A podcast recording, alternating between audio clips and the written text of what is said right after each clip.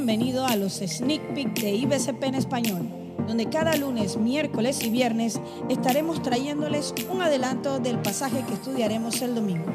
Toma nota y compártelo en tus redes sociales con tus amigos.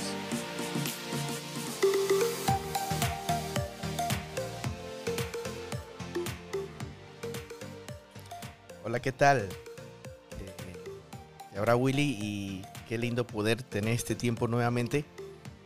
Nosotros rep- representamos a la Iglesia Bautista China de Panamá y realmente es un gusto tremendo poder pasar este tiempo eh, compartiendo de la palabra de Dios.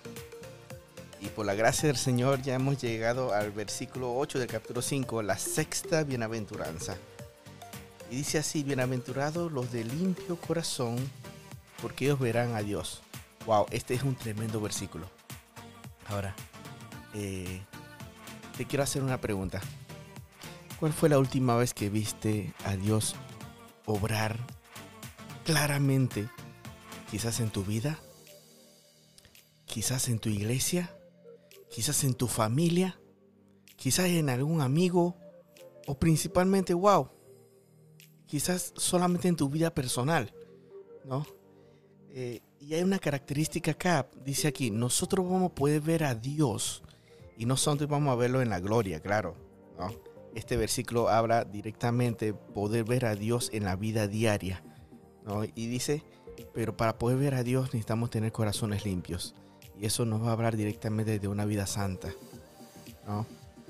Eh, como ya quizás hemos explicado anteriormente, cuando tú creíste en Cristo Jesús como Salvador, Dios limpió de, nos limpió de todos nuestros pecados, pecados pasados, presentes y futuros.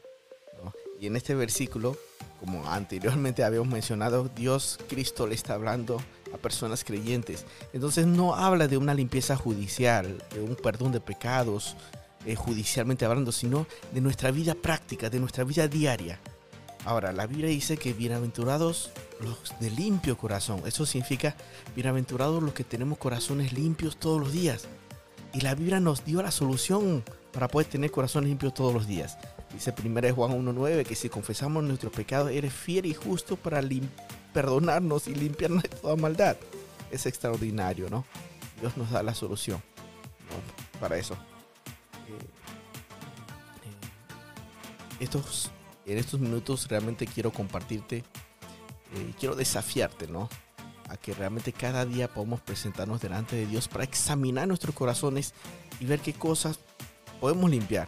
Porque estoy seguro que si tenemos una vida santificada delante de Dios, nosotros vamos a poder a Dios obrar grandemente, no solamente en nuestra vida, sino en la vida de nuestra familia, en la vida de nuestra iglesia, en la vida de nuestro ministerio.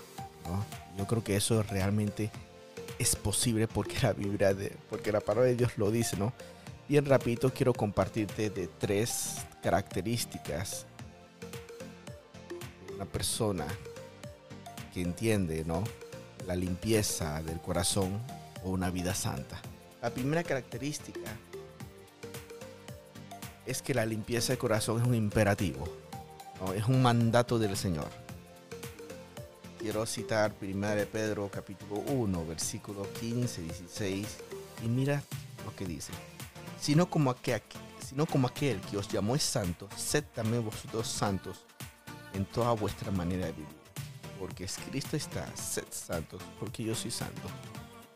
Esta primera característica es un mandato de Dios. Dios me manda, te manda a ti, a que podamos ser limpios delante de Él. Dios quiere que seamos santos, limpios delante de, Él.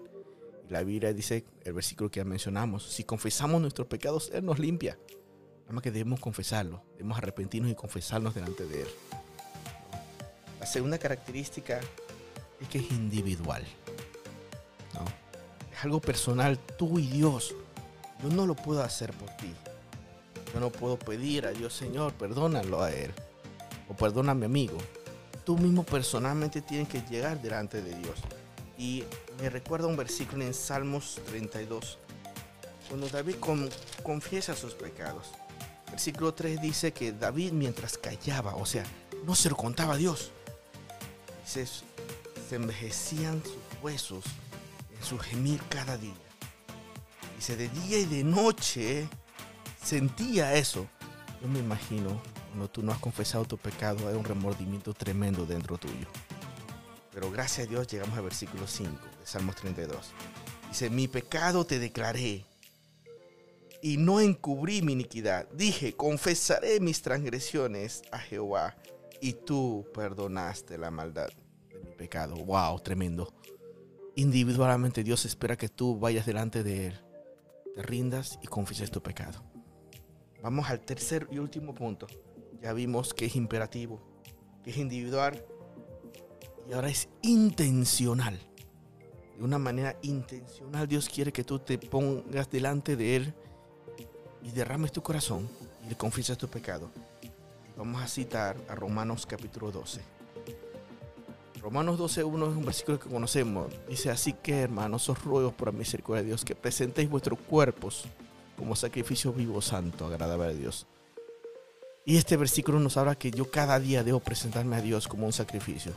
Señor, aquí te entrego mis luchas, aquí te entrego mi pecado para que tú lo limpies. Queridos hermanos, si confesamos nuestros pecados, tú vas a ver cómo vamos a ver a Dios obrar en tu vida y en mi vida. Acuérdate, es un imperativo, es un mandato.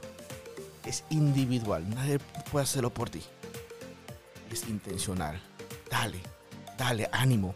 Cada día preséntate delante de Dios. Que Dios te bendiga. Chao, chao.